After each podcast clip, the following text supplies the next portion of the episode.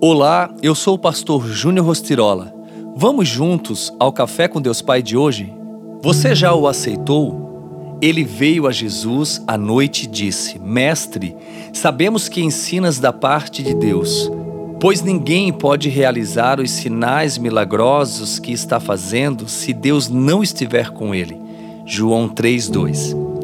A visita de Nicodemos a Jesus à noite foi um tanto quanto inusitada. Mas Jesus entendeu a realidade de Nicodemos.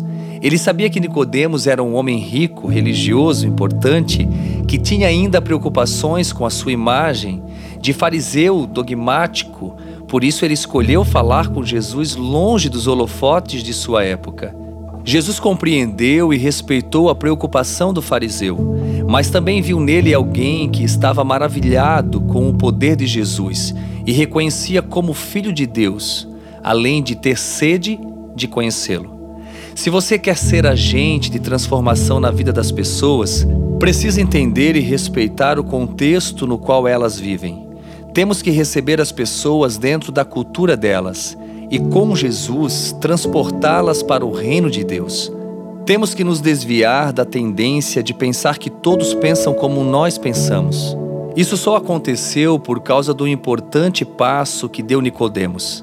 Ele foi a Jesus. Ele tinha dúvidas e buscava respostas, e as encontrou no único que, segundo suas próprias palavras, só pode fazer tantos sinais milagrosos porque Deus está com ele. Essa pessoa é o Messias de Deus. Nicodemos não recebeu um convite explícito de Jesus para segui-lo. Contudo, precisamos atentar para o fato de que nem sempre o chamado é expresso de forma literal mas sim em todo o contexto da conversa.